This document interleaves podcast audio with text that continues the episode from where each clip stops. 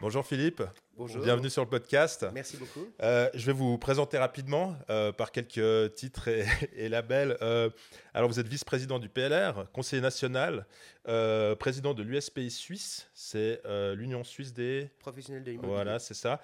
Et l'UVAM, l'Union des. Valaisanne des arts et métiers. Voilà. C'est fini, je ne le suis plus. Je Ah, d'accord. Bon. pendant 4 ans. Ok. Et j'ai aussi une petite note qui dit là que vous êtes un ardent défenseur des, de la responsabilité individuelle et du, du capitalisme. Entre autres. Très bien. Euh, du coup, euh, bah, on vous invite ici pour euh, parce qu'on a on a un peu entendu parler de vous euh, dernièrement via un, un épisode qu'on a fait avec Monsieur Laurent Guidetti qui vous a euh, qui vous a mentionné. Donc à l'époque, on parlait euh, lors de cet épi- cet épisode, on parlait de, de collapsologie, donc euh, fin de la civilisation, beaucoup de problématiques euh, environnementales, et vous avez été mentionné à- cette occasion. Et bah, si ça vous ennuie pas, on va peut-être vous laisser écouter un petit passage de cet épisode et vous laisser réagir. Merci. Alors, on va déverrouiller ça. Voilà, je vous laisse appuyer sur play. Alors,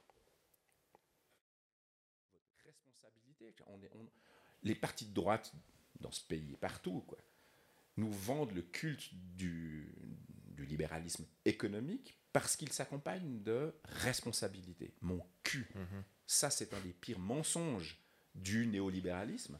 Et les partis de droite, hein, vous écoutez euh, Nantermo, euh, vice-président du PLR, il n'arrête pas de dire ça. Quoi. Mais quel menteur Ça, c'est un mensonge éhonté que de dire systématiquement Ah non, la liberté, elle n'est pas euh, distincte de la responsabilité. Responsabilité de quoi? Qui est responsable aujourd'hui quand on va aux Maldives alors qu'on sait ce que c'est que d'aller aux Maldives? Cette responsabilité. Voilà, c'est la fin, je crois qu'on peut l'arrêter. Ouais, ouais. Je sais qu'il parle de moi à peu près pendant toute l'émission. Vous l'avez, vous l'avez marqué. Ouais, Alors justement, alors l'épisode avec Laurent, c'était un épisode qui était assez euh, un peu déprimant, un peu catastrophiste, Ouais. parce que la conclusion, c'était un peu qu'on on- on va dans le mur et qu'il n'y a hum, euh, Plus rien à pas- faire. Il n'y a plus rien à faire. Euh, vous avez une, euh, une autre vision Oui. de la chose.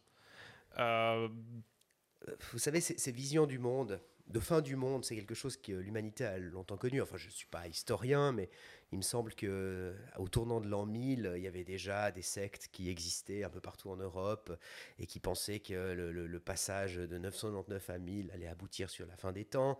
Et euh, on, a, on a connu ça euh, aussi avec le, le passage à l'an 2000. On, on se souvient du bug de l'an 2000. Mm. Euh, Aujourd'hui, les collapsologues nous ressortent ce jeu euh, sur le thème du réchauffement climatique. Ça signifie pas qu'il n'y a pas d'enjeu lié au réchauffement climatique. Ça signifie pas qu'il n'y a pas de, de- de grands défis pour l'humanité. Au, au contraire, on, on doit les, les prendre en main. Mais ce, qui est, ce que je regrette dans, dans l'approche euh, qu'ils ont, c'est qu'ils ne voient que les défauts euh, de la société dans laquelle on vit, qu'ils ne voient que euh, les, les- les catastrophes qui pourraient naître de notre système économique. Je ne parle pas du système économique de 2023 ou 2022, je ne parle pas de l'état Mm. du monde aujourd'hui avec la guerre en Ukraine et euh, la- la- le lendemain de la, la pandémie de Covid. C'est vrai qu'on est dans une période un peu particulière de crise depuis, depuis quelques mois, depuis quelques années.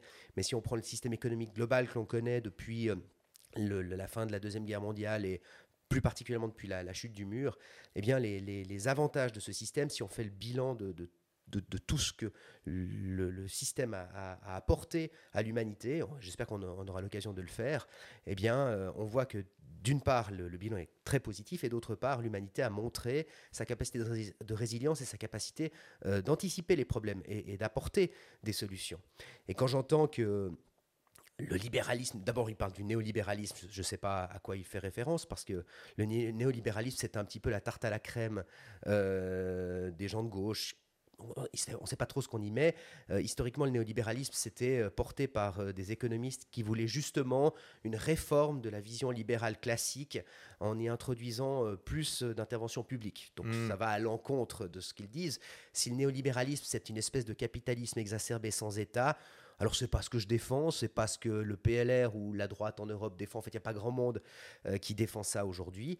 Ce que nous défendons, c'est une société dans laquelle on fait primer, c'est vrai, euh, l'individu euh, sur le collectif, où on fait primer la liberté sur l'égalité, où on, donne la, possibilité aux gens de, choisir son, son, destin et où l'État doit intervenir, mais toujours de manière subsidiaire. Là où il n'y a pas de nécessité d'intervention, on doit y renoncer. Et donc, où est-ce que vous pensez, vous, que le monde va? Donc on a la, vision catastrophiste dit euh, on est dans un régime de, réchauffement climatique qui s'accélère, on émet trop de CO2 par rapport à, ce qu'on devrait, et on n'en finit pas de ne pas s'arrêter, euh, et ça va pas. Et que du coup, on va avoir des catastrophes, euh, réchauffement climatique, sécheresse, migration, etc. Comment est-ce que vous voyez le futur du monde? Bon, alors c'est vrai qu'on émet euh, trop de, CO2. D'ailleurs, euh, euh, l'humanité n'est pas restée les bras croisés face à ça. Hein. On a, il y a les COP, mais ça fait des, années que les États se réunissent et adoptent des programmes pour, pour donner des réponses. C'est faux de prétendre que rien n'est fait. Au contraire, ça fait des décennies que la plupart des pays, par exemple de l'OCDE, ont réussi à découpler leur croissance économique d'une part et les émissions de gaz à effet de serre. Euh, c'est le cas euh, quasiment de tous les pays européens où euh, vous avez chaque année une réduction des émissions de gaz à effet de serre dans les pays concernés malgré une augmentation euh, du PIB. Mmh. Alors certains diront oui, oui mais c'est que les émissions internes, c'est pas, ça n'inclut pas les émissions importées. C'est faux. La plupart des pays euh, connaissent cette voie-là, y compris en, incluant les émissions importées. Et ce qu'il faut savoir, c'est que les accords internationaux ne parlent jamais que des émissions pays par pays, pour une raison simple, c'est que nous n'avons la maîtrise euh, législative que sur notre territoire. Mmh. nous ne pouvons pas décider de ce qui se fait, ne serait-ce qu'en France, puisqu'il y a un principe de souveraineté euh, auquel on, tient quand même tous. C'est une des bases de, de, la, de, la, de la démocratie. L'inverse reviendrait à une forme de colonialisme que personne mhm. ne veut. Et euh, euh, donc, il y, a, y, a, des progrès qui sont faits, des progrès importants. Alors, ils sont, ils sont insuffisants encore aujourd'hui, puisque l'objectif, c'est qu'en 2050, on atteigne le zéro net d'émissions de gaz à effet de serre. Alors, on ne on l'a pas atteint sur les deux dernières années, ni sur les cinq dernières années. On n'est pas encore sur la courbe pour y parvenir. Mais je suis persuadé que quand on voit les annonces qui sont faites, et c'est plus que des annonces, hein, c'est des budgets par euh, les, Nord-Américains, par les Européens, euh, par les Japonais, quand on voit les lois que l'on a fait, par exemple, au Parlement fédéral au mois de septembre pour euh, la création, par exemple, de parcs solaires dans les Alpes, pour, on a, voté des budgets en milliards de francs pour renouveler les, les, systèmes de chauffage en Suisse quand on sait que d'ici une quinzaine d'années, les voitures thermiques seront interdites sur notre continent. Enfin, si vous prenez toutes ces mesures euh, l'une à côté de l'autre, eh bien, je suis persuadé euh, que nous parviendrons à, résoudre ce, défi, comme on a résolu par exemple celui du, trou dans la couche d'ozone. Mhm. Mais il faut regarder tous les autres défis que l'on a, que l'on a résolus. Mais est-ce que les voitures euh, thermiques seront interdites ou on ne pourra plus les produire? On ne pourra plus les produire. Ah, on va pas. il faut quand même on, peut toujours avoir une logique euh, extrémiste. Mhm. il faut être conscient que si vous interdisez un bien qui existe sur le marché euh, du jour au lendemain, vous, vous, privez en fait les gens les plus faibles euh, de, de, leur, de leurs moyens de subsistance souvent. Et qui ont payé pour. Et si tout d'un coup il n'a plus de valeur. Mais on sait qu'un un véhicule aujourd'hui se renouvelle tous les 4 ou 5 ans. bon, ben, c'est, ça, ça, signifie en fait qu'à l'horizon 2050, il n'y aura quasiment plus de voitures thermiques sur le marché. Et c'est alors, est-ce que, alors ça, ça, crée d'autres problèmes, hein, des questions de, matériaux, des questions d'extraction des matériaux, mais euh, ça crée aussi des problèmes de, production d'électricité. Mais euh, sur la question à proprement parler d'émissions de CO2, c'est probablement en tout cas une, première piste de, solution. J'aimerais vous, excuse-moi, j'aimerais euh, peut-être vous proposer un petit exercice. En anglais, il y a ce concept de Stillman, Strawman. Est-ce que ça vous parle? C'est Strawman, c'est l'homme de paille. Mmh. Stillman, bah, l'homme d'acier, ça veut dire quand on strawman quelqu'un, c'est qu'on prend euh, son argument le plus faible pour présenter sa position, alors que pour décrire sa position, et Stillman, c'est l'inverse. Donc, euh, est-ce que vous pourriez, euh, comment dire, voilà, utiliser, présenter, enfin, stillmaniser les arguments, la position des, des, alarmistes? Alors eux, ils se considèrent comme réalistes sans doute par rapport à la situation, mais est-ce que vous pouvez, entre guillemets, valoriser certaines de leurs... meilleurs arguments à votre sens Leur meilleur argument, je pense que c'est euh, le fait que le réchauffement climatique a des conséquences euh, qui sont euh, difficilement euh, quantifiables dans les, dans les pays du tiers-monde. Hmm. Enfin, ce qu'on appelait les pays du tiers-monde. Maintenant, on est sorti quand même de ce, de ce paradigme tiers-monde et monde développé. Il y a- C'est un peu plus complexe que ça. Mais euh, je, je pense qu'en effet, le- on peut s'inquiéter à court terme, en tout cas, euh, des sécheresses un- un- un- indu- euh, qui, qui- qui sont, qui sont provoquées par le réchauffement climatique. Je, je suis très préoccupé du fait, par exemple, que la, pour la première fois depuis euh, un siècle, ou quelque chose comme ça, la, la faim dans le monde progresse depuis 2015, alors qu'on produit largement assez de calories pour nourrir toute l'humanité. Et on pourrait même aller bien au-delà euh, des, des- des 8 milliards d'habitants euh, de la planète. Euh, et, et je pense que de ce point de vue-là, ils, ils posent en tout cas les bonnes questions. Je pense que les- les- les- les- leurs préoccupations sont tout à fait légitimes. Mhm. Leur, leur- leur faiblesse, c'est les, réponses qu'ils apportent. Parce que leur- les solutions que les collapsologues apportent, c'est finalement une solution de, de retour en arrière, de dire finalement c'était mieux il y a 30 ans, c'était mieux il y a 40 ans. Ils vantent un âge d'or qui n'a jamais existé. Euh, L'air était largement euh, plus, euh, plus pollué, irrespirable euh, au temps de, de l'époque pré-industrielle qu'aujourd'hui. Les eaux étaient plus polluées avant.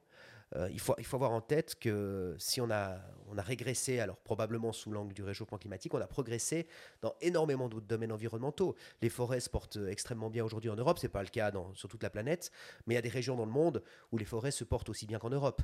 Euh, les, les, les mesures qui ont été prises pour lutter contre le- le- les produits toxiques dans la nature sont, sont extrêmement euh, positives et on, on va de manière générale dans le bon sens. Et si on prend les, les facteurs de développement humain, et je ne vous parle pas de développement économique, je pense que le, développement économique est la cause de tout cela. Mais le développement humain, c'est fantastique. On n'a jamais eu dans l'humanité, à ma connaissance, une part aussi faible de la population euh, mondiale qui était sous-alimentée, qui n'avait pas accès à l'eau potable, qui n'avait pas accès à l'éducation, euh, qui était euh, en, situation d'extrême pauvreté. C'est quand même des, progrès euh, extraordinaires d'un point, de vue- d'un point de vue social, d'un point de vue de l'humanité. Et revenir en arrière, purement et simplement, c'est renoncer à cela. Mhm. Vous savez, les dix dernières années, j'ai- j'aime encore juste revenir là-dessus, parce qu'on nous parle souvent de la croissance comme étant l'ennemi de la planète. Si on prend simplement la Suisse, les dix dernières années, la croissance économique n'a pas servi à acheter des âneries en plastique sur Coca. Et j'aime bien Coca. Mais les dix dernières années, la croissance économique a été intégralement consacrée à notre système de santé, parce qu'on a un système de santé toujours plus performant, on soigne les gens mieux, plus âgés et plus jeunes aussi. On a des, des, des- systèmes de, de- médicaments très onéreux pour des maladies rares, pour, euh, pour euh, lutter par exemple contre la mucoviscidose. On, met des centaines de milliers de francs là-dedans par, par enfant, par traitement. Euh, on, a, on, a, on a mis ça là-dedans et pour notre système de retraite. Donc la croissance économique sert en réalité, et cela depuis des décennies, aux fondamentaux du tissu social suisse. Et euh, si on parle de l'horizon 2050 et du fait qu'on va arriver au, net zéro, est-ce que les Suisses vont devoir faire des, sacrifices sur leur mode de vie? Euh, Par exemple, qu'est-ce qu'on dit à la famille qui va en vacances aux Maldives? Est-ce qu'ils pourront continuer à le faire? C'est une, une excellente question. Euh, et honnêtement, je n'ai pas de, réponse euh, comme ça. Je, je- je- pense qu'à un moment ou à un autre, le- le- marché va devoir offrir euh, des alternatives à l'avion comme on le connaît aujourd'hui, euh, parce qu'on va devoir inclure dans le, prix du billet d'avion, alors euh, M. Guidetti en parle en, se moquant de l'intégration des, des dans le prix, mais contrairement à ces, à ces moqueries, je pense que c'est une, réponse qui est indispensable et qui permet justement de donner le juste prix euh, aux, aux objets. C'est- C'est-à-dire qu'il faut que le, le- le billet d'avion reflète euh, le coût pour l'environnement Mhm. qu'il euh, qu'il inclut. Et c'est d'ailleurs pas pour rien, les, les compagnies aériennes ont, ont compris qu'elles allaient vers, vers cela, c'est pas pour rien que les compagnies aériennes investissent maintenant des, des milliards de francs pour développer des, des- ce qu'on appelle les e-carburants, enfin c'est ces carburants qui sont, qui sont produits à base de, de, de- de- de produits renouvelables, donc qui, qui permettent de, limiter, voire de- d'annihiler complètement leurs émissions de gaz à effet de serre. Donc il y a deux options, soit on parvient à avoir des, des, des- des- des vols qui, qui, qui, atteignent le zéro net, soit on ne parvient pas et ce sera, euh, taxé pour compenser euh, intégralement les émissions, par exemple en aspirant le, carbone. je ne suis pas technicien, mais j'imagine que, ce sera possible. Une chose est sûre, c'est qu'à un moment ou un autre, il va falloir que euh, le, le, le, carburant euh, intègre ses coûts, donc soit d'une manière ou d'une autre taxé comme, on l'avait voulu avec la loi sur le CO2, que, j'ai soutenu, mais le peuple n'en a pas voulu, et c'est le, le peuple qui décide dans une démocratie, et on, doit respecter cela. alors, est-ce qu'on on ira aux Maldives comme on y va aujourd'hui? Honnêtement, je le souhaite. Bon, je suis jamais allé aux Maldives, je ne projette pas d'y aller, euh, mais euh, c'est pas mon, genre de vacances, mais ça n'a, tout le monde s'en fiche de où je vais en vacances. Euh, mais finalement, je ne pense pas que ce soit un progrès humain si des gens doivent renoncer à à, des choses qui leur plaisent. C'est pas euh, le, progrès de l'humanité ne, passe pas là. C'est peut-être une conséquence, c'est peut-être quelque chose d'indispensable. Alors ma foi, on passera par là, mais euh, je ne me réjouis pas euh, du, je ne me réjouis, je me réjouis pas d'une sobriété imposée. Hmm. Mais il y a un truc qui, que je trouve intéressant, c'est que on, parle de ces sujets. Alors vous avez visiblement une, vous avez une, vision du monde très différente de des plus alarmistes. Euh, vous êtes très au fait des, des, challenges du réchauffement climatique et de ce qu'il faut qu'on fasse. Pourtant, quand j'ai vu votre profil Smart Vote, vous avez un score euh, protection de l'environnement qui est faible. Comment ça se fait? Vous avez l'air d'être tout à fait euh, soucieux de, de, la protection de l'environnement. Parce que je suis un libéral. Et les organisations qui font ces, ces éco-ratings sont des organisations très à gauche, crypto-marxiste parfois, euh, qui euh, non mais c'est on va revenir là-dessus. ça, ça m'intéresse de savoir ce que c'est. Mais qui ne qui ne voit que tous un que tout sous le spectre, euh, sous le prisme de l'intervention publique. Euh, si vous n'êtes pas, euh, si ce n'est pas l'État qui, qui invente le, le, nouveau moteur électrique, alors si vous n'avez pas voté des subventions gigantesques pour les, les chauffages, alors vous êtes contre le changement des, des, chaudières à mazout. Hmm. Et on, on, peut aussi rester libéral tout en proposant d'autres approches. Prenez l'histoire du mazout. J'ai voté contre les, les, subsides au, au, chauffage à mazout. Pas que je, je trouve qu'on ne doit pas les remplacer. Euh, au contraire, euh, je vis moi-même dans une maison, nous avons une pompe à chaleur, euh, ce, qui est, ce qui est normal. Et je pense que personne de un minimum conscient euh, tant de son porte-monnaie que de la réalité environnementale, aujourd'hui, installe un chauffage à mazout chez lui, sauf s'il habite peut-être à, 2500 mètres d'altitude, mais ça concerne peu de monde. Euh, et. Euh, par contre, pourquoi est-ce qu'on doit dépenser de l'argent public pour aller remplacer des installations de chauffage chez les privés? C'est ce qu'on propose aujourd'hui, ou même soutenir cela j'ai de la peine. Je pense qu'il y a, une, mhm. il y a une, en, effet une, part de responsabilité individuelle euh, qui entre en ligne de compte. Et euh, je, me rappelle que chaque franc dépensé par l'État euh, n'est pas tombé du ciel, il a été pris dans la poche d'un citoyen. Et je, il me semble que les citoyens savent mieux ce qu'ils doivent faire du produit de leur travail que, que des politiciens à Berne qui sont quand même à un moment ou à un autre un peu déconnecté de ce qui se passe dans la réalité. Mais je, crois que l'argument des alarmistes, c'est justement que la situation est tellement catastrophique qu'on ne peut pas se reposer sur la liberté individuelle. Euh, si, euh, de votre point de vue, si euh, vous étiez aligné avec ce, peut-être dans 10, 20 ans, je ne sais pas, la situation s'avère catastrophique, est-ce que vous seriez en faveur d'une régulation plus forte, de, mesures étatiques plus fortes en faveur justement de ces choses-là? C'est ce que nous avons connu avec le Covid. Mhm. Quand vous avez tout à coup une pandémie qui fait que euh, vous pouvez du jour au lendemain avoir euh, des milliers ou des dizaines de milliers de morts. En tout cas, la possibilité, que la possibilité existe et qu'il y a des grandes parts d'inconnus. Oui, vous prenez des mesures urgentes mhm. en essayant toujours de les garder les plus raisonnables possibles, en maintenant un maximum de liberté, en vous assurant que ces mesures sont limitées dans le temps. Si les mesures Covid avaient été prises en nous disant elles vont durer 30 ans, je m'y serais opposé on nous a dit, on l'a fait, elles devaient durer six mois, une année, une année et demie, deux ans. Finalement, elles ont été limitées dans le temps. on les a abolies dès qu'on pouvait, on les a gardées que l'hiver. On les a... je, pense que ça a été finalement très raisonnable et ça a permis d'éviter euh, les, les, pires moments de la pandémie, les, pires conséquences de la pandémie. Euh, pour le réchauffement climatique, c'est un peu différent. D'abord, je ne suis pas d'accord sur les... Euh, sur le catastrophisme ambiant. Alors il y a des, il y a des, des conséquences qui sont, qui sont très ennuyeuses actuellement.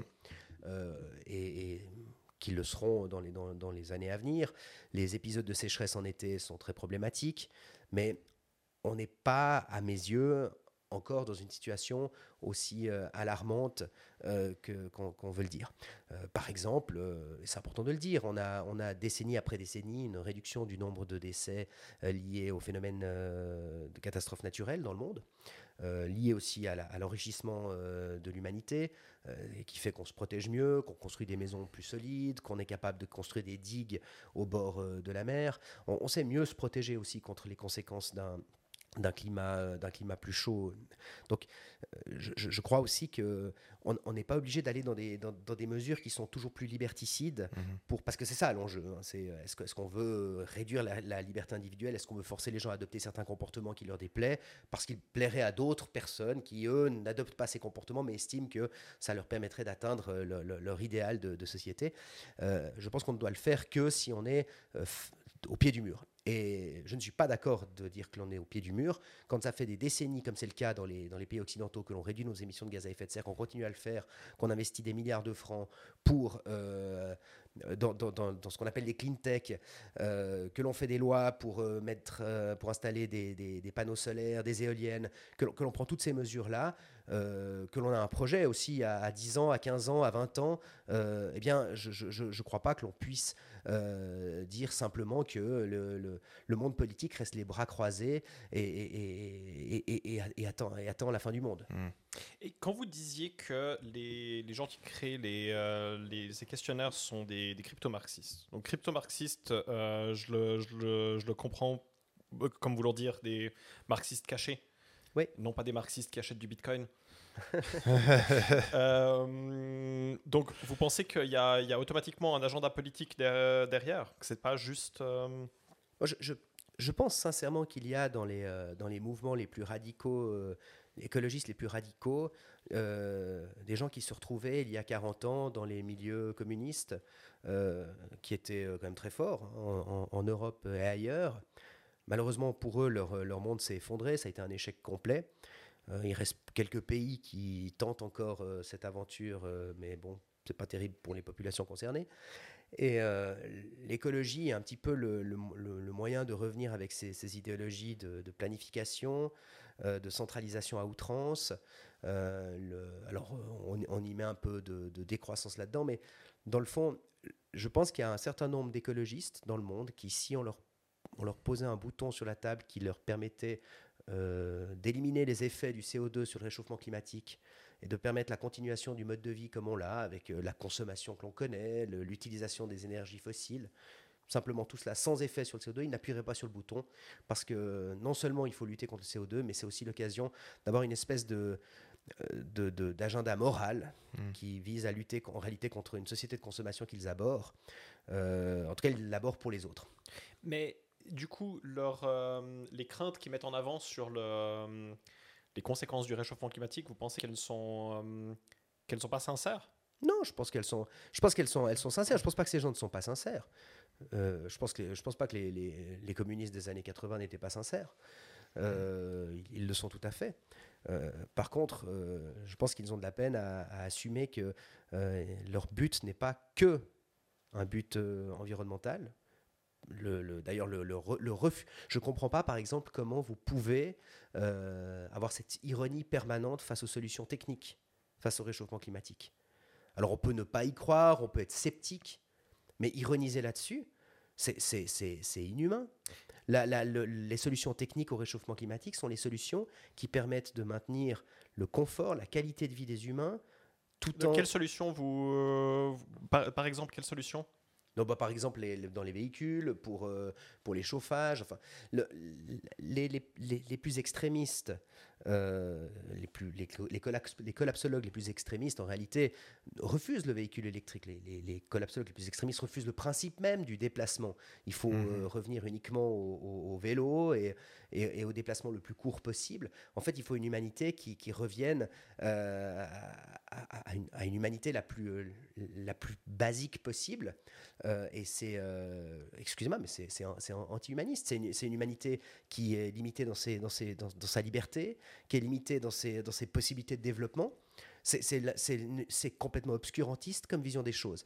Alors Mhm. que si c'est la seule solution, bon, l'histoire le dira, je n'y crois pas, mais partir du précepte que c'est un but en soi et, et se moquer forcément de toute recherche, de, tout- de toute ambition de pouvoir maintenir quand même un certain développement euh, technique, intellectuel, économique, qui fait quand même le, le- le bonheur, le progrès de l'humanité, la richesse des nations.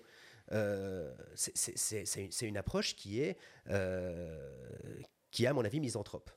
Mais est-ce que vous pensez qu'il y a une, une forme d'ingratitude euh, à l'égard du capitalisme, simplement, ou, ou- ou juste une connotation euh,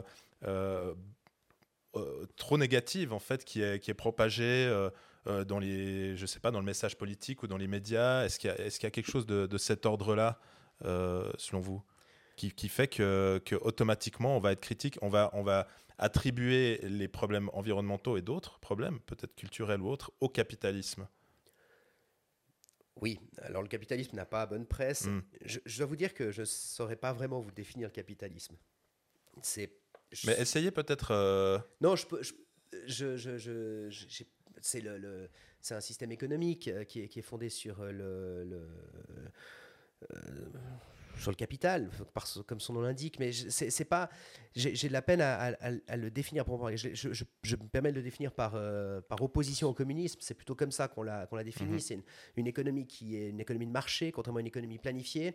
Le, le- le- le capitalisme, comme on le connaît aujourd'hui, c'est aussi le, le- le système de la, la mondialisation des échanges commerciaux, du, du libre-échange. Je suis surtout un libéral euh, dans, ma, vision du monde, mais c'est tous des principes qui portent en fait euh, le, fardeau euh, de, de- de- des péchés que vous avez, cités. Et, je pense en effet qu'on on, on veut faire porter à, ce système économique tous les problèmes que l'on connaît. Alors en partie c'est vrai, en partie je pense que oui, les progrès, parce que ce système économique a apporté des progrès extraordinaires dont on a parlé tout à l'heure. Il est, vrai que, ce système a apporté des progrès énormément, énormément de progrès. En parallèle, eh bien, vous avez aussi des, défauts qui se sont créés, des problèmes qui, se sont créés. On a eu le de trou dans la couche d'ozone à une époque, on a résorbé. On a eu des, problèmes de- de- d'inégalité de, distribution des richesses, mais qui se sont aussi résorbés grâce au système lui-même et qui ne sont pas complètement résorbés. Il y, a des, régions dans le monde où c'est l'inverse, elles se, elles, elles se renforcent. Mais de manière générale, si vous, si vous observez l'état de l'humanité, vous constaterez qu'il s'améliore décennie après décennie dans quasiment tous les domaines, dans tous les pays qui, se, qui sont fondés sur la liberté individuelle, sur la démocratie, sur le libre-échange. Et ce sont, des, ce sont des- des grands principes qui, en fait, améliorent le sort de l'humanité. Et si on sort de ces principes-là, comme le souhaiteraient euh, les collapsologues, eh bien, euh, d'une part, je ne suis pas certu- certain que vous améliorerez euh, notre rapport à l'environnement. hein. Les, les modèles qui, qui- qui sont sortis de, de- de ces principes-là, en tout cas, n'ont pas apporté des, des réponses très satisfaisantes du point de vue environnemental, mais surtout, vous allez, vous allez détruire les progrès humains que nous avons faits. Mais alors, pourquoi est-ce que le, le capitalisme a, a mauvaise presse, comme vous le disiez? J'en sais rien, j'en sais rien. C'est, c'est, un peu. euh, C'est, une critique euh, facile que l'on retrouve euh, déjà euh, dans les écoles primaires et qui, qui, se, qui se perpétue. Dans les écoles primaires Non, enfin, c'est, le, le- le- le- capitalisme est un petit peu une. c'est le système. On, on- on est facilement révolté contre un système. On, on- on- on- on le, on, on lui voit très volontiers, euh, on lui fait porter volontiers euh, tous ses problèmes et on est, on, on- on- on est toujours plus focalisé sur les problèmes euh, d'un système économique que, que, sur, euh, que sur ses avantages. Euh, je pense par contre qu'on a un, un problème d'éducation à l'économie. C'est quelque chose que l'on ne, que l'on ne sait que l'on ne connaît plus en, en Europe, en tout cas en Suisse. Euh, je regrette que la, la formation des prix, par exemple, comment, comment fonctionne l'offre et la demande, comment ne, ne soit quelque chose qui est quelque chose qui est, qui est de moins en moins enseigné, qui est de moins en moins compris, et qui est pourtant très utile pour aussi euh, comprendre ce qui se passe, pour comprendre, euh, surtout pour dans, un pays dans lequel on- on vote plusieurs fois par année, où on doit prendre des décisions importantes.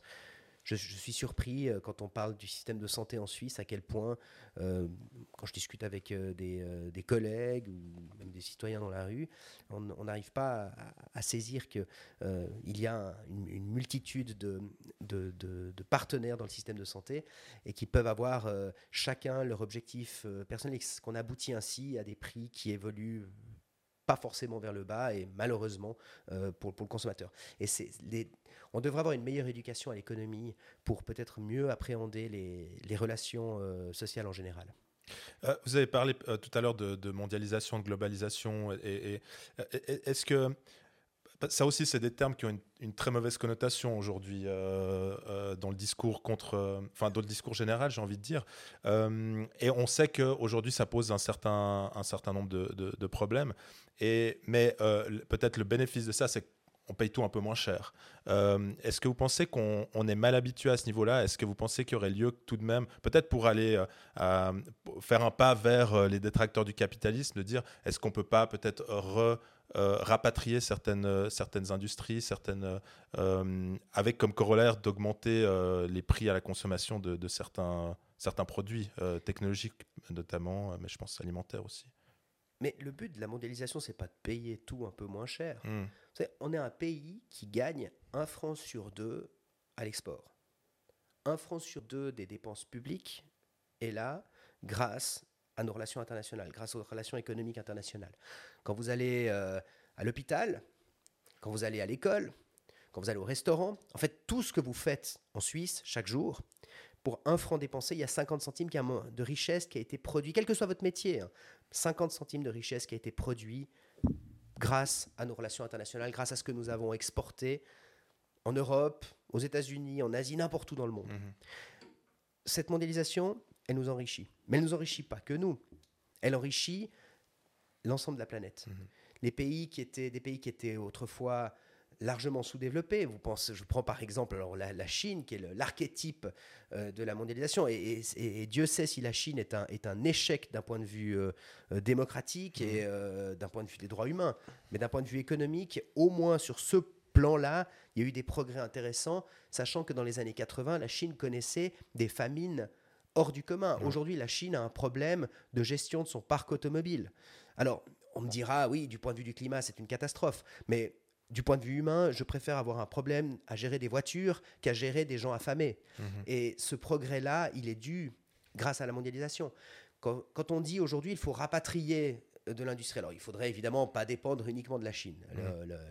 La chaîne d'approvisionnement qui ne dépend que d'un pays, en sachant ce que ça, ce que ça implique en termes de, en plus d'un pays au, gouvernement, alors stable, mais peut-être un peu trop stable justement. Mhm. Euh, mais on, est conscient de ce que ça, implique en, termes de sécurité, d'approvisionnement. Euh, je pense que euh, les, crises de ces dernières années vont pousser à une, redistribution des cartes. Mais si on, voulait rapatrier de force cette, les délocalisations qui ont eu lieu, la, globalisation, vous aurez plusieurs phénomènes. D'abord, il vous faut imposer ça à des entreprises qui l'ont fait parce qu'elles ne l'ont pas fait euh, elles l'ont pas fait de manière arbitraire, elles l'ont fait parce qu'il y avait un intérêt économique à le faire. Parce que vous pouvez produire de manière plus sensée à un endroit plutôt qu'à un autre, concentrer vos richesses à un endroit plutôt qu'à un autre, avoir plus de moyens pour développer d'autres produits, ça enrichit l'ensemble du système. Et on l'a vu. Forcer une entreprise à, continuer à produire au double ou au triple de ce qu'elle pourrait produire moins cher ailleurs, vous, vous cassez la, faculté d'innover de cette entreprise-là. Mmh. Ce qui a je pense que ce qui a fait la force de la Suisse, c'est que plutôt qu'empêcher les entreprises de délocaliser quand elles devaient le faire, on a soutenu les entreprises qui avaient un intérêt à développer des centres de recherche en Suisse, à développer des nouvelles industries chez nous. Mm. Dans d'autres pays, on a, quand, une, quand, euh, quand une entreprise de pneus voulait quitter la France, je me souviens, qu'est-ce qui se passait? Vous aviez euh, euh, des grèves, une prise en otage du patron du site local de l'entreprise, et finalement, l'entreprise a, complètement fermé ses portes du mm. pays, et, et on est parti. On ne pouvait pas forcer les choses. À un moment donné, ce, sont des, tissus de contrat entre l'employeur et les, employés, entre le, client et les fournisseurs. Et, ces tissus de contrat-là, ils sont toujours faits euh, sous l'angle du, contrat le plus bénéfique pour, tout, pour toutes les parties. Et je pense que l'intervention publique là-dedans ne peut que, euh, déréguler ce que le marché euh, fait correctement. C'est le premier problème. Le deuxième problème, si vous faites cela, alors peut-être qu'à court terme, euh, si vous ramenez euh, une usine de boulons euh, dans la région lausannoise, vous allez créer quelques postes de travail. On y viendra encore parce que ça pose d'autres problèmes, mais très bien. Mais là où vous l'aurez prise, cette usine, eh bien, vous allez créer aussi de la pauvreté. Et ces dernières années, le le mouvement le plus fort pour lutter contre la pauvreté dans le monde, c'est la globalisation. C'est le fait que, qu'on a pu, dans des pays où, il n'y avait euh, rien, où, où le, secteur primaire était le secteur essentiel, on a industrialisé, enfin, on a, ces pays ont été industrialisés grâce à la globalisation.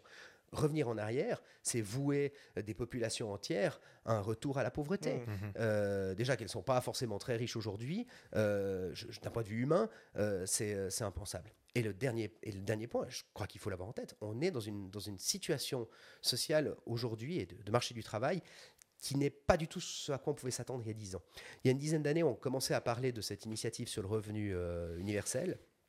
Et j'ai trouvé ce débat assez intéressant parce qu'on nous expliquait qu'en raison de l'automatisation, de la robotisation, nous allions tous nous trouver euh, à peu près euh, sans, travail, euh, ou alors avec des travails de quelques heures par semaine et c'est tout, et qu'il fallait introduire un revenu universel pour, pour compenser ça. On est aujourd'hui en 2023 et on se rend compte qu'on va avoir des problèmes de main-d'œuvre dans tous les secteurs. Euh, c'est valable, euh, bon, évidemment, dans le domaine de la construction. On entend euh, les gens qui collent leurs mains sur les routes. J'ai entendu qu'ils voulaient trouver 800 000 personnes de plus dans la construction. Vous imaginez, c'est presque un quart de la, population active. dans l'enseignement, dans l'informatique, dans les hôpitaux. Enfin, la, liste est quasiment sans fin. Et je ne vous parle pas des domaines des services, dans la, dans la restauration, dans l'hôtellerie. Donc, en, fait, d'abord, l'automatisation, on en a absolument besoin parce que sinon, on ne pourrait pas faire le, le la base des services ne pourrait pas être assurée. Mmh. Mais d'autre part, euh, on n'a pas vraiment un besoin de, relocaliser. dans, les, dans les prochaines années, euh, on, va avoir, on, va être très heureux de pouvoir bénéficier de marchés ouverts euh, pour répondre mmh. à, tous ces besoins. Et, mais est-ce qu'on va pouvoir continuer à aller Si demain la, la Chine envahit Taïwan, il risque d'y avoir des, des, problèmes sur notre, notre chaîne d'approvisionnement? Qu'est-ce qui se passera à ce moment-là? Alors ça, vous avez, vous avez entièrement raison. Le, modèle euh, libéral, capitaliste, euh, de libre-échange euh, ne fonctionne bien.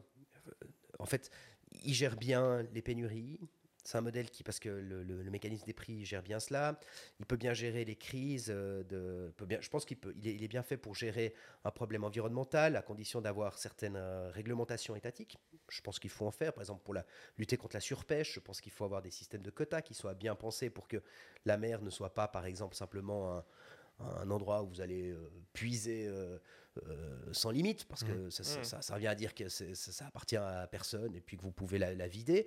Euh, par contre, c'est un modèle qui fonctionne très mal lorsque vous remplacez des rapports euh, contractuels par des rapports de force. Et euh, c'est ce qu'on voit avec l'Ukraine. notre, notre, système est en panne aujourd'hui, notre système marche mal, parce que Là où vous aviez euh, des échanges pacifiques, vous avez aujourd'hui des tanks. Hmm. Euh, le Covid, c'était aussi un peu ça. Les, États ont fermé leurs frontières, on, se sont repliés sur eux-mêmes. On a même eu des, cas où on attendait des livraisons de, matériel médicaux en, de, matériel médicaux en Suisse qui ont été euh, séquestrés à la frontière par des voisins. Alors finalement, ça s'est plus ou moins réglé, mais il y avait quand même un, climat assez délétère et le système fonctionne très mal à ce moment-là. D'ailleurs, c'était Frédéric Bastiat, un, député français du, 19e siècle libéral, qui disait que euh, il, disait faut que les marchandises traversent les, euh, les, frontières, sinon ce seront les soldats. Et euh, je crois que c'est assez, assez juste. On a besoin d'un monde ouvert économiquement, avec des échanges de que les gens puissent voyager, que les marchandises puissent voyager, que les capitaux puissent voyager. Et je préfère ça à un monde en guerre. Malheureusement, euh, quand vous êtes face à des, États comme la Chine, qui sont tous sauf des États libéraux, euh, ou la Russie, euh, évidemment, ce ne sont, ce sont pas des États qui partagent, en tout cas ma vision, la, vision du mm. monde qu'ont les, libéraux en Europe. Mm. Je me souviens quand, encore quand j'étais à l'école primaire, on nous répétait l'argument qui venait de, de, Reagan, je pense, qui était de dire que la, la, oui, la Chine était une dictature, mais que le, ce qu'il fallait pour euh, développer une démocratie, c'était une classe moyenne, et qu'au moment où la Chine s'enrichira suffisamment pour avoir une classe moyenne, automatiquement, ça deviendra une, euh, une Démocratie. Et spoiler alert, ça ne s'est pas passé comme ça. Qu'est-ce qui s'est passé? Comment C'est quoi les conditions pour devenir une démocratie? Peut-être on, on s'éloigne peut-être un peu du sujet, mais euh, Non, mais c'est une bonne question, mais malheureusement, je ne peux pas vous répondre. Pour moi, les, les conditions, la, la condition de base pour une démocratie, c'est que la, majorité soit appelée à, trancher. C'est quand même le. C'est vrai que c'est un, peu bateau, mais il faut de temps en temps le rappeler que le, le, le béaba de la, démocratie, c'est euh, le, bon, le pouvoir par le peuple, comme le dit le, le, mot au sens étymologique. Et euh, justement, c'est que c'est pas euh, une, une petite caste, une petite minorité qui décide contre l'opinion de la majorité et que régulièrement vous ayez un- une, euh, le, pouvoir politique qui soit euh, euh, remis en, question dans, dans un processus, disons, pacifique. Euh, alors, vous avez des démocraties qui fonctionnent de manière différente. Avez- on, on- peut en parler des heures euh, de la démocratie. Euh, je ne suis pas de, ceux qui pensent que la démocratie suisse est une démocratie plus parfaite que les autres. On a notre démocratie, elle me, je l'aime beaucoup, elle, me, convient tout à fait. Mais quand je discute avec un, Français ou un Allemand, je n'ai pas tendance à leur dire que nous avons compris la démocratie contrairement à eux. Par contre, en effet, la Chine n'est pas une démocratie. Et je pense qu'il faut davantage, en tout cas, c'est l'expérience qui le montre, il faut davantage qu'un enrichissement pour que Mm. le pour qu'un pour qu'un pays euh, se tourne vers la démocratie, ce qui est plus préoccupant. Parce que, évidemment, la, la Chine, c'est préoccupant. Ce qui est plus préoccupant, c'est qu'au cours des, des- des dix dernières années, alors que depuis des décennies, la, la- la démocratie gagnait du terrain dans le monde entier, Mhm. ces dernières années, c'est plutôt l'inverse. On voit que les, les démocraties s'affaiblissent. Et euh, en, réalité, tout ce qui faisait la, la- la force du- de ce modèle libéral, hein, le libre-échange, et- etc., est en, est en train de, de- de s'affaiblir. La démocratie libérale perd du terrain. Et c'est pas pour le bien de l'humanité. On, on- on le voit. On, a beaucoup d'indicateurs qui sont plutôt en berne. Moi, ça me, ça me préoccupe beaucoup. Mais comment vous expliquez ce phénomène? Vous savez à quoi c'est dû, cette euh, perte de vitesse de la démocratie dans les, les pays développés? Non, c'est pas d'ailleurs, c'est pas que dans les pays développés, euh, à ma connaissance. Euh, je pense pas qu'il y ait un phénomène. J'imagine Mhm. que chaque cas peut être particulier, mais j'imagine qu'on a peut-être une défiance par rapport à un, à un système euh, qui a qui a fait ses preuves. Euh, mais on aimerait que ça aille plus vite. On s'imagine qu'il y a qu'il y a d'autres systèmes meilleurs. On a, vous savez, on a fait des, on a fait le choix de, de modèles économiques, de modèles de société au XXe siècle, au début du XXe siècle, qui étaient euh, probablement pas euh, les meilleurs choix. Euh, la République de Weimar n'était pas extraordinaire, et puis elle a été remplacée par, un ré- par le pire des régimes, mais qui n'était pas mieux, à mon avis, de la vie générale, je Mhm. pense. Euh, J'imagine que le régime des tsars ne faisait rêver pas grand monde, Mhm. mais je ne suis pas convaincu que l'URSS de Staline était euh, tellement plus alléchante. Et euh, j'espère simplement qu'on n'est pas dans un tournant euh, historique où on va remplacer le, le- le- le modèle de multilatéralisme euh, fondé sur des organisations internationales qui, ont leurs défauts, évidemment. Je, vois sourire les gens quand on parle de COP, quand on parle de l'ONU, quand on parle de l'OMC. Ils ont leurs défauts, mais ils ont quand même un certain nombre de qualités. Et euh, moi, je préfère ce modèle-là euh, à des modèles euh, beaucoup plus autoritaires que certains appellent de leur vœu, qu'on a entendu notamment pendant la, la- la crise du Covid. C'est vrai que j'ai- l'impression qu'il y a quand même un, de plus en plus de, comme vous disiez, euh, les sourires par rapport au COP, ou à l'ONU, il y a un peu un certain cynisme par rapport euh, au, au système. Mhm. Euh, Est-ce que c'est nouveau? Est-ce qu'on peut lutter contre ça? Oui, on peut lutter. Le, le- je pense que le, cynisme est un, est un poison, est un, est un véritable poison pour la démocratie. Parce qu'il sous-entend que si vous n'êtes pas dans un modèle parfait, alors le modèle doit être détruit. Et euh, oui, on est dans un monde où il y a, euh, on peut trouver de l'hypocrisie, on peut trouver des, des choses qui ne fonctionnent pas à merveille. Ou... C'est vrai. Et puis, et alors? Il faut vivre avec, et il faut essayer de l'améliorer.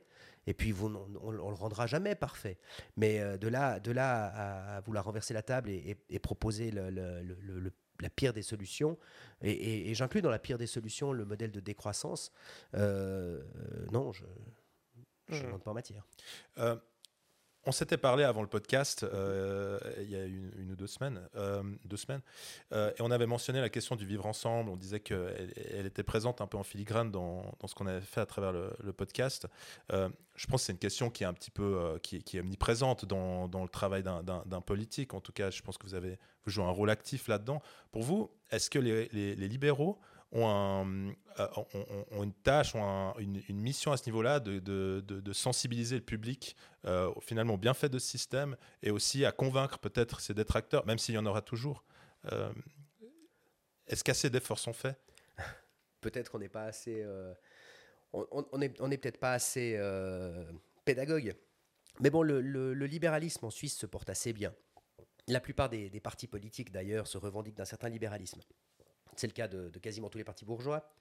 Alors nous, on est un parti qui a, on est le, les originaux. En tout cas, on se, on se- on se- on s'en vante, euh, puisque on a le terme libéral dans nos noms depuis, euh, depuis un certain temps déjà. Euh, vous avez un autre parti écologiste qui l'a aussi, euh, mais même le- les partis du centre euh, ou l'UDC disent être des libéraux, en tout cas, sous certains aspects. On- disons que c'est des fois un libéralisme un peu sélectif, mais peu importe, je, on est- je pense qu'on n'est pas là pour se donner des points. Je, suis, comme, je suis comme content de voir que la- la- les partis politiques en Suisse, même, même des fois à gauche, même des fois les socialistes, admettent qu'il y a une économie de marché et puis que tout n'est pas acheté dans le système. Enfin, le- on veut, on veut pas un, un contrôle des prix sur tout. On accepte que les- la liberté d'entreprendre doit, doit quand même se maintenir. Il n'y a, pas toujours une surenchère comme dans d'autres pays à augmenter les impôts. C'est quand même, c'est quand même euh, encourageant. Euh, Ça m'inquiète plus de voir d'autres pays, par exemple nos voisins, où le, le terme libéral est quasiment devenu une injure. Euh, et je, je- j'ai de la peine à comprendre ce qu'ils ont à y gagner, ce d'autant plus que les, les- peut-être les plus grands penseurs euh, du libéralisme euh, viennent de là. C'est, euh, On parle de la France là. Ouais, on parle de la France. Euh, on, on y trouve quand même des. euh, des, des- des- fr- les- les- les- les- c'est quand même le pays des Lumières et, et les, les libéraux sont. Ils viennent, si vous prenez euh, euh, Tocqueville ou, ou- Bastia, pour parler euh, que d'eux, ou Benjamin Constant. Enfin, c'est, quand même des, des- penseurs qui ont, qui ont apporté à, la, à, la, à la réflexion libérale énormément. Et aujourd'hui, la France leur, leur tourne le dos en, en prenant un modèle un peu, un peu populiste, un, un- un peu, un peu socialiste, un peu incompréhensible à mes yeux. Et j'aime bien ce côté libéral responsable qu'on a en Suisse, mais qui est peut-être plus marqué en Suisse allemande qu'en Suisse romande aujourd'hui. Et euh, bon, on a beaucoup parlé de, de- du coup d'écologie et autres, mais euh, autrement, au- de- sur les autres euh, grands sujets, c'est quoi votre, euh, c'est quoi votre programme? Qu'est-ce que vous pensez devrait, qu'on devrait faire différemment en, en Suisse? Qu'est-ce qu'on pourrait faire mieux? Oh, il y a beaucoup de choses que l'on, pourrait faire mieux. Bon, on, doit agir sur la, question des assurances sociales. On a, des grands enjeux dans le domaine des assurances sociales pour les prochaines années. Euh, on, a, on a un enjeu qu'on, a dans toute l'Europe sur les retraites. On a fait la réforme AVS 21 euh, qui, est- qui était indispensable, mais qui n'est qu'un, qu'un prémisse par rapport à tout ce que l'on doit faire dans, dans le domaine des retraites, parce qu'on a, on a un, un- un immense problème de vieillissement de la population qui a des effets d'ailleurs sur la, la question de la pénurie de main-d'œuvre, parce que la génération du baby-boom arrive à la retraite et ça fait plus de personnes à la retraite, beaucoup moins de personnes sur le marché du travail. Et euh, là, il va falloir qu'on trouve des, des solutions pour pouvoir continuer à assurer le financement des retraites. On estime qu'à l'horizon 2050, l'AVS aura, aura une dette de l'ordre de 100 milliards de, francs. Dans le deuxième pilier, on a, on a aussi des enjeux qui sont un petit peu différents. Euh, on a les- les paramètres que j'aime appeler sociétaux euh, du, deuxième pilier, l'âge d'entrée, les, montants de coordination, euh, les, taux de cotisation. C'est tous ces éléments qui font que selon que vous avez des petits revenus, vous cotisez, vous ne cotisez pas. Et je pense que là, il y a, y a y a des facteurs très importants qui font que les petits revenus peuvent accéder à un deuxième pilier. Et ce deuxième pilier, à mon avis, doit pouvoir donner un meilleur accès à la propriété privée. J'allais venir à ça. Euh, c'est un, un deuxième aspect. Je pense qu'en Suisse, on pourrait améliorer notre accès à la propriété privée. Euh, on, on a aujourd'hui un, taux de propriétaire qui est parmi les plus bas d'Europe. Euh, alors, en général, en Europe, c'est intéressant. Plus un pays a un, un- un- un produit intérieur brut par habitant bas, euh, plus euh, son, son taux de, de propriétaire est élevé. Euh, je crois que c'est la Roumanie qui a le taux de propriétaire le plus élevé. Bon, alors est-ce que finalement, est-ce que c'est un bien? Je ne sais pas. Moi, j'ai l'impression que le fait de pouvoir accéder à la propriété privée est quand même un, un plus pour, euh, pour, un, pour une famille en particulier jeune. C'est un investissement pour l'avenir, en particulier pour, euh, pour ces vieux jours. Mhm. Et je pense qu'on devrait avoir des mécanismes euh, qui permettent plus facilement d'y accéder, notamment en utilisant l'épargne du deuxième pilier, ce qui a été euh, restreint. Je trouve ça assez injuste par rapport aux, aux jeunes générations il y a, il y a une dizaine d'années par la FINMA. Euh, avant, les, euh, les gens avaient la possibilité d'utiliser leur deuxième pilier intégralement. Maintenant, ça a été considérablement restreint. Euh, bon, ça c'est pour la partie euh, plutôt euh, assurance sociale. Ensuite, on a un problème d'infrastructure en Suisse, à, long terme, même à, moyen terme. On, sait qu'on a une, immigration relativement importante qui est, qui est assez nécessaire notamment en raison de la, pénurie de main-d'œuvre.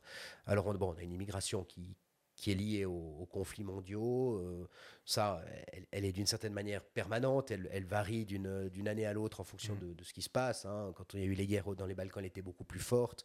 Elle été très Je- forte en 2015. Je représente cette vague de migration. D'accord. Ah, J'en re- j'en représente une aussi, enfin, par Ouais. extension. Bon, bah voilà. Et puis, euh, on a eu en, en 2015 euh, une autre vague. Et puis, mais ça, ça, disons que c'est c'est moins lié au- au- au- aux besoins de la Suisse. La, Suisse, là, joue son rôle euh, comme elle doit le faire euh, par rapport à la, question de l'accueil des réfugiés. Mais si on prend le, du point de vue des, besoins économiques du pays, on sait qu'on va continuer à avoir une certaine immigration en Suisse. Et puis, on parle d'une Suisse à 9 millions ou à 10 millions d'habitants. En soi, dans l'absolu, un pays de la taille de la Suisse peut accueillir 9 ou 10 millions d'habitants. On a ça dans des, dans des villes d'une taille euh, beaucoup plus petite que la Mhm. Suisse en termes de territoire. Par contre, on voit que nos infrastructures ne suivent pas. Euh, il vous suffit de, de prendre le train euh, entre Lausanne et Genève ou entre euh, Berne et Zurich, euh, aller voir les, certains hôpitaux. Enfin, les urgences sont, sont- sont parfois surchargées. On, on- on a un, on a un problème d'infrastructure en Suisse et ça, on va devoir y apporter vraiment des réponses si on veut pouvoir suivre. On peut, on peut pas se- s'en passer parce que on a, besoin de personnel supplémentaire, on a besoin de main-d'œuvre dans énormément de secteurs. Donc l'immigration va continuer à venir, qu'on le veuille ou non, et euh, à un moment donné, ça va coincer. Et il y a deux options soit on va au clash, comme ça, s'est fait par, comme ça se fait par exemple, semble-t-il, hein, je, je- je ne suis pas un spécialiste, mais d'après ce que j'entends euh, au Japon, euh, où il y a une, une volon- une- un refus de, de- de la migration alors qu'il y a un vieillissement de la population très fort, ce qui, ce qui crée des, des- des graves problèmes, on- notamment économiques et un, un- un- un risque d'effondrement. Je crois qu'ils vendent plus de couches euh, pour personnes âgées que pour, pour enfants. Non, Ouais, c'est vrai C'est ce que j'ai entendu Ouais, dernièrement. Alors après, je ne sais pas si c'est vrai, mais voilà. Ou, euh, ou alors on arrive à, faire en sorte que cette, euh, cette croissance démographique soit accompagnée par un, développement euh, suffisant des infrastructures. Et puis alors ça peut se faire de manière harmonieuse, sans impact, disons, notable pour la, pour la population. Et on, on a les moyens, on a le territoire, on a, on a, on- on a tout pour le faire. Alors on le fait. hein. On, a, on a une loi sur l'aménagement du territoire qui me déplaît sous de nombreux aspects, mais qui au moins euh, met la densification du patrimoine au, au centre du, euh, du patrimoine bâti au, au- au centre du, du- du projet, ce qui est, ce qui est intelligent. Euh, on investit quand même passablement d'argent dans le développement des infrastructures ferroviaires. Je pense qu'on devrait sortir du dogme sur la question routière. Mm. On a les mêmes autoroutes que dans les années 60. Il me semble quand même, même si on ne veut pas euh, une explosion du parc automobile, peut quand même imaginer que euh, par endroit, euh, ça mériterait un- une petite amélioration. C'est ça qui vous déplaît dans le- la loi de l'aménagement du ter- territoire? C'est les limitations sur les routes? Non, non, c'est pas là-dedans. Non, le, le problème qu'on a dans l'aménagement du territoire, c'est la, la- le dézonage euh, force- forcé dans certaines régions. Euh, bon, là, on sort vraiment du- des sujets qui ont été abordés, mais on a, on a un fédéralisme en Suisse qui est quand même euh, au centre de- du, du bon fonctionnement de notre système. Et euh, le- les cantons sont euh, responsables avant tout de l'aménagement, de leur territoire, euh, selon la Constitution.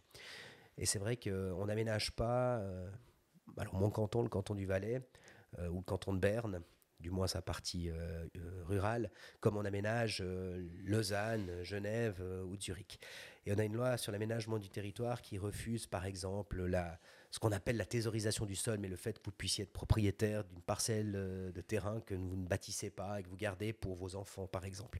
Et euh, la, la loi sur l'aménagement du territoire combat ça et demande que si vous n'avez pas bâti dans les 15 ans votre parcelle, vous la dézoniez. Et puis, euh, si elle n'est pas utile dans les 15 prochaines années, on la dézone. Donc, on, on appauvrit en fait les gens qui ont peut-être investi dans le terrain, euh, ce qui n'est pas un investissement idiot. hein. Moi, je Mhm. pense que c'est probablement un investissement euh, qui est plutôt un investissement pérenne, durable, euh, de, de long terme pour quelqu'un de dire bah, j'achète le, le terrain à côté de chez moi pour peut-être euh, qui servira peut-être à mes enfants ou à, ou à mes petits-enfants, plutôt que l'investir, plutôt que le, le dépenser en vacances ou pour partir aux Maldives, comme vous preniez l'exemple tout à l'heure.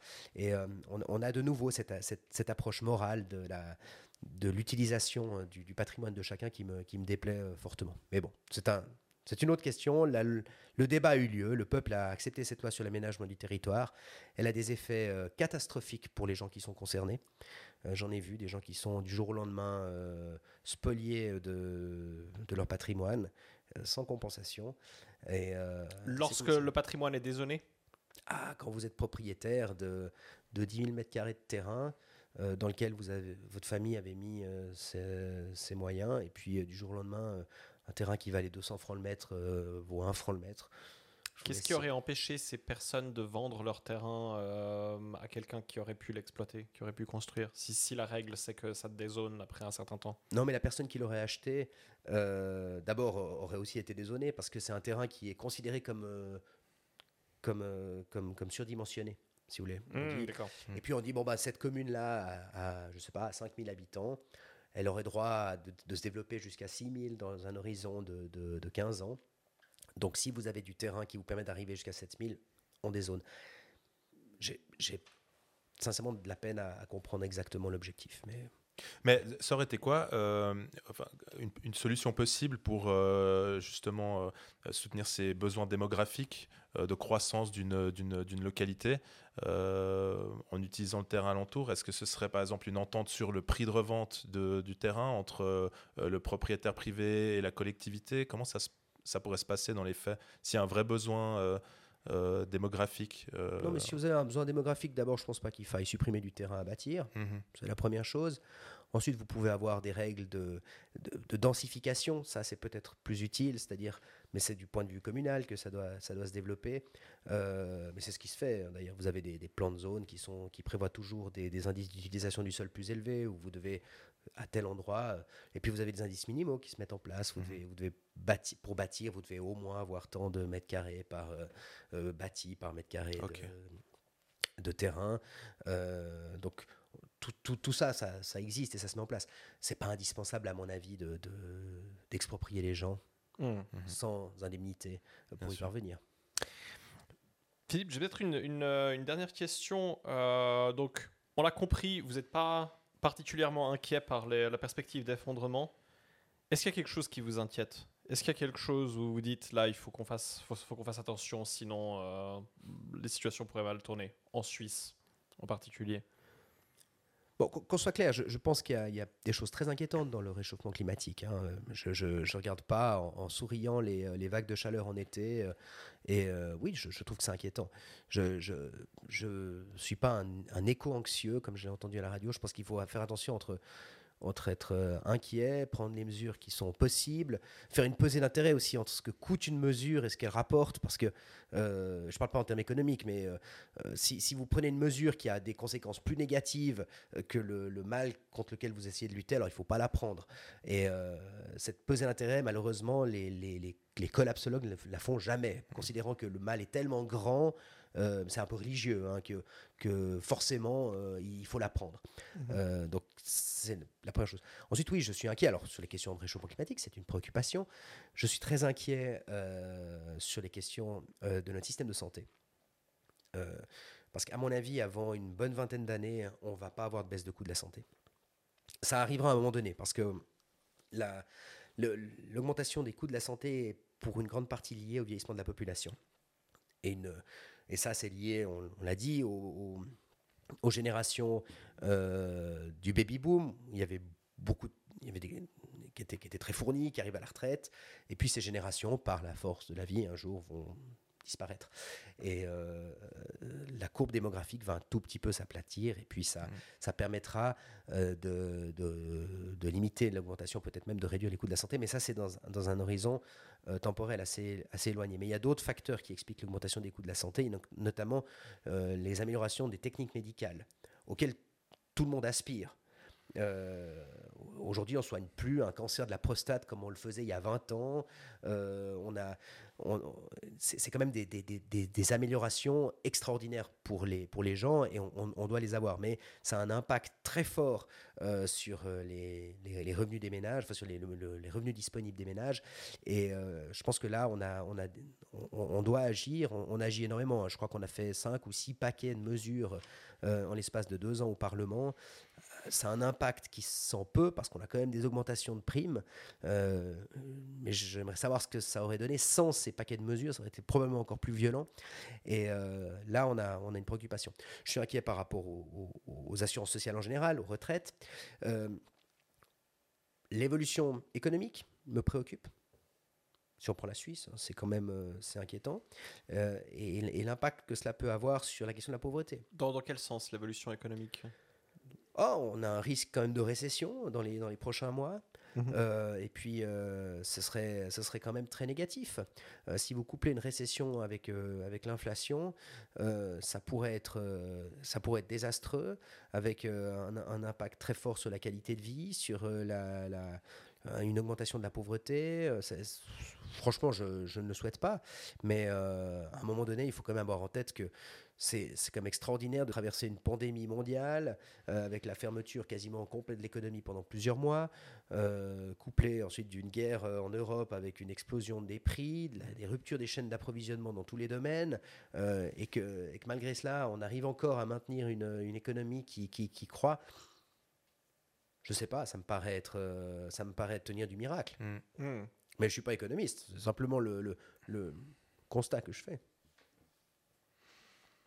Super. Merci beaucoup, Philippe. Merci, Philippe. Merci à vous.